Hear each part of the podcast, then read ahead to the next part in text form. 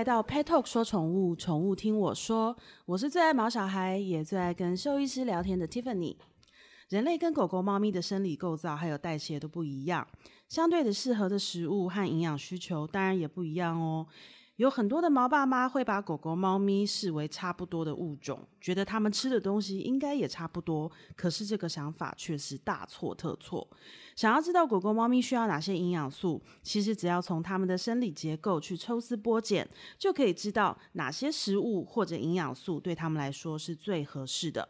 今天这一集，我们要邀请小动物内科专长的宋子阳宋医师来跟我们聊一聊。除此之外，宋医师还有一个专长，那就是他很会把艰深的学术概念转化成大家都听得懂的内容。所以今天我们就要有请宋医师来帮我们解惑。欢迎宋医师。Hello，大家好，我是维康动物医院宋子阳兽医师。宋医师，大家都觉得狗狗跟猫咪都是四只脚，然后都有毛，都是动物。没错。对，然后好像他们的生活习惯啊，跟他们吃的东西，他们需要营养，应该都是一模一样，完全错误，对不对？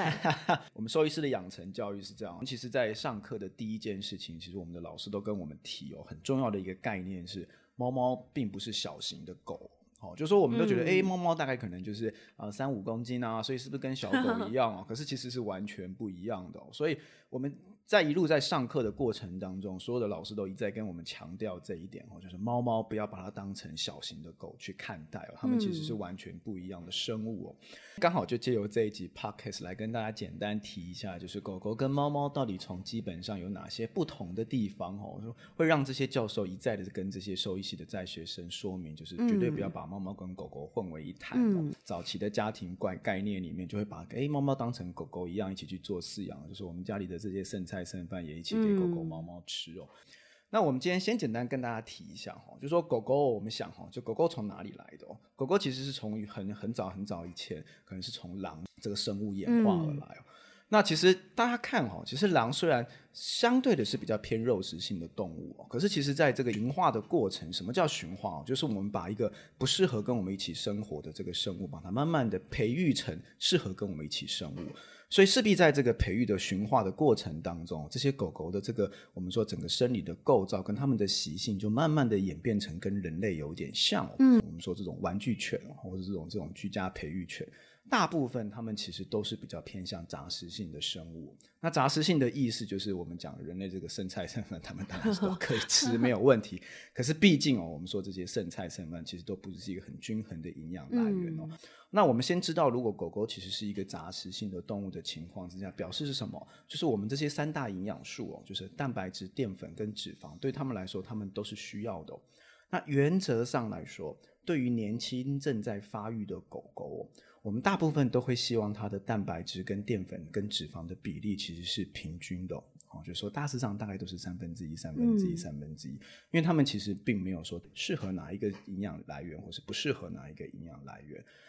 我觉得刚刚讲到宋医师，您提到说。呃，以前我们让狗狗吃剩菜剩饭啊，很不好。我发现其实现在饲主有另外一个问题是，把它完全的拟人化，跟过度的拟人化。他们不是吃剩菜剩饭，是被加了一大堆我们人自己在吃的食物。好，所以这其实也是我们门诊当中，其实主人很常会询问的一个问题。因为毕竟其实这是增加你们跟宠物之间，我们说一个生活情趣的一个方式。所以对于我们兽医师的立场来说，我们其实是的确是可以鼓励，就说如果今天这个狗狗的健康上面是没有特别需要去做。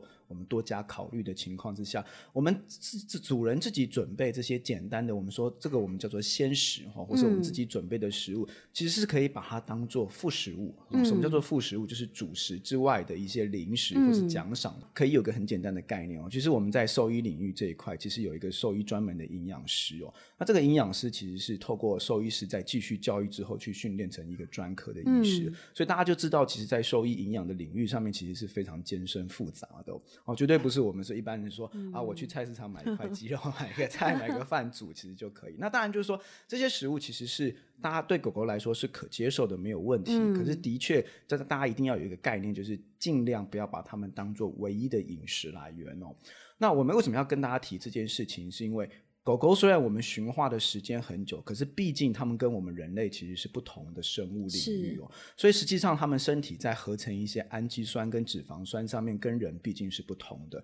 所以长期食用我们自己人类准备的食物，其实会造成一些特定氨基酸跟脂肪酸的缺乏。嗯，那这些微量元素的缺乏，其实。它不会在短时间之内显现出问题，可是你把它时间拉长到可能三年、五年以上的情况之下，但你会因为这些微量元素的缺乏，开始造成一些疾病容易产生的状况。我们之前 p 头还收到一个很可怕的照片，就是有一位饲主，他传来他的狗狗连续拉肚子，然后都是那种稀稀软软、便便点状的。对，之前宋医师也跟我们聊聊过，有一集是认识各种便便。对，然后那个的便便就是很可怕，而且他已经连续这样好几天了。然后可是。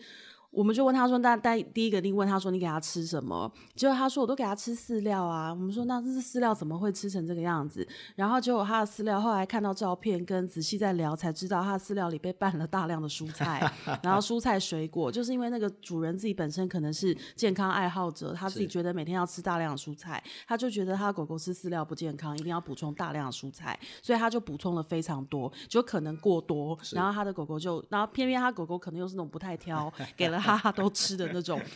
然后后来最最荒谬的是，我就说你已经拉成这样，你还不带去看医生？你传照片给我们干什么？然后他就说没有，我在想他会不会是在排毒？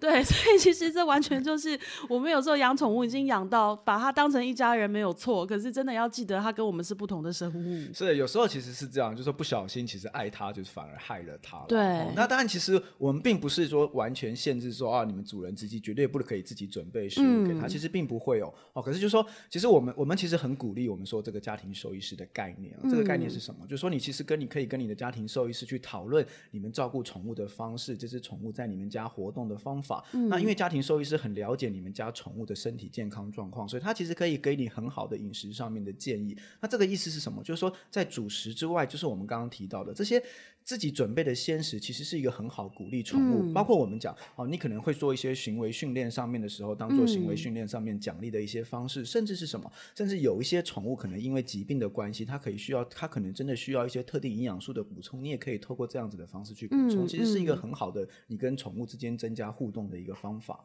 那猫咪呢？好。猫咪其实就我们刚刚回到我们刚刚一开始提到的重点哈，就是大家先不要把猫咪当成小型的狗狗，因为实际上猫咪其实它还包有蛮多我们说原始猫科动物它的这个天性跟它的这些生理的结构存在。它要先知道一个概念哦，猫猫是怎么来？猫猫其实是属于猫科的动物，那什么猫科动物里面有什么？有老虎，有狮子，有豹。那大家都知道，这些猫科动物其实真的就是纯肉食的动物，它们并不是先天上面是杂食性的动物，它们的这些消化系统虽然圆比早早年的这些猫科动物来说。它们已经可以适应成消化一些我们说淀粉类的食物，可是对它们的消化系统来说，其实淀粉类的食物如果太多的情况之下，其实是有可能会造成负担的。嗯，好，那我们知道，就是说在所有的三大营养素来源里面，我们刚刚狗狗有提到说，其实有三个均衡的营养来源，包括淀粉、脂肪跟蛋白质。可是猫猫就有点不太一样，猫猫其实它们在蛋白质跟脂肪的比例偏重上面，其实是非常明显的。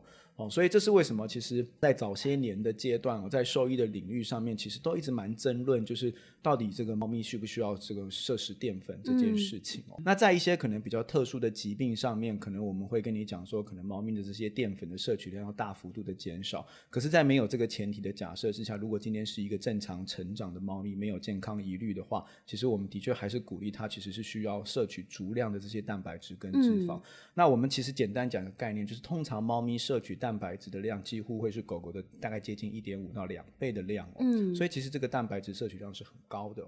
我觉得你看，这就是跟人一般想的不一样。我们现在现代的人都是怕自己蔬菜水果吃太吃太少，然后就会拼命补充这些东西。可是不要忘了，他们动物，他们其实最需要大量的蛋白质。没错，没错，尤其在猫咪上面，我们其实在这个兽医领域上面，其实很多的研究报告都提到，在猫咪的一些老年疾病上面，如果它今天其实是一个蛋白质不足够或是营养缺乏的猫咪的话，它们实际上其实在整个疾病的存活率上面是大幅度的下降的。嗯。那其实像我们现在在饲养，因为我觉得其实大家真的都是基于爱，是对。可是因为在真的缺乏很多专业知识，或者是很多我们像就像我们也不会知道说在烹调的过程当中到底流失了什么，跟到底缺乏了什么。反正事情总是跟我们想象不一样。那今天回到现实，如果今天我们担心说我们。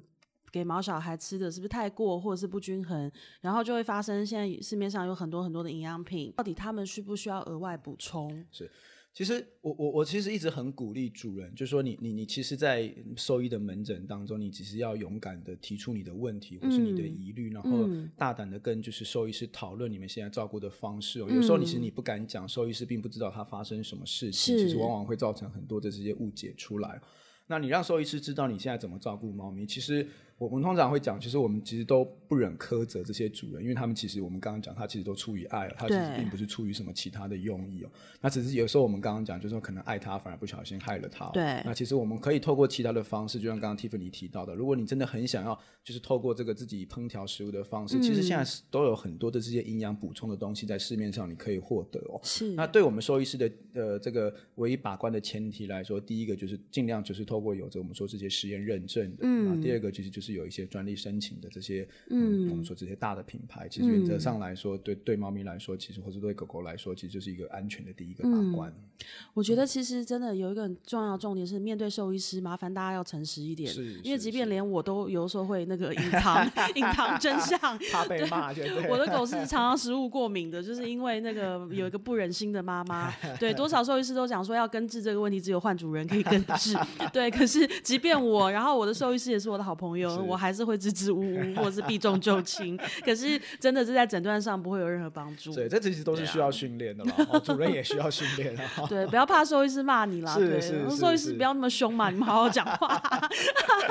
都是为了爱嘛。没错，没错，没错。对啊，所以其实呃，狗狗、猫咪到底需不需要营养品？我觉得真的可能我们还是要回来从从头来检视一下，我们自己到底是怎么饲养它的，对不对？我们到底平常它的环境里面，因为举例来说，像我们常常说哦，你不用再补充额外补充嗯那维他命 D，你是晒太阳就好啦。但问题是我有时候细想，我可能一个礼拜都没有晒到太阳，因为白天都在办公室里面，然后出去的时候已经是晚上，我根本晒不到太阳。那我我我我的维他命 D 会不会缺乏？但我觉得就是我们的身体。营养素的合成跟制造，然后跟流失，它本身就是一个非常非常精密的工程。那我们没有没有在专业的训练下，我们是真的不会知道这些东西。可是如果今天你真的仔细回想一下，你在饲养上面上，你觉得你的动物可能缺乏什么，或者是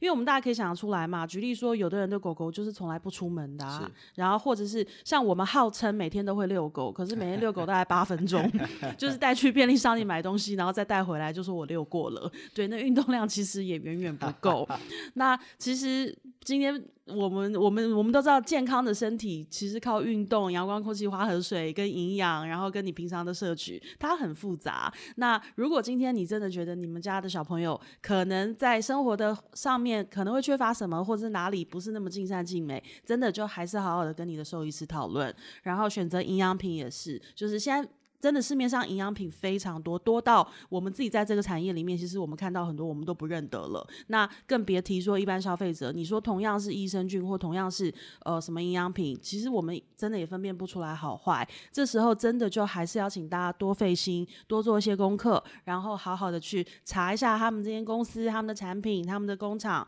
然后甚至溯源。然后还有个很重要的事情，就是好好的跟你的兽医师讨论，因为你认为你的动物缺乏的，它不见得真的缺乏，对你一直乱给，拿他过多也不是件好事，对啊，所以就是请大家还是要跟你的兽医师当好朋友，就算他可能会骂你，没错，爱之深责之切，我就常常被骂，对，好吧，那我们今天就谢谢宋医师喽，我们下一次再来带给大家更多精彩的内容，谢谢大家，下次见，拜拜。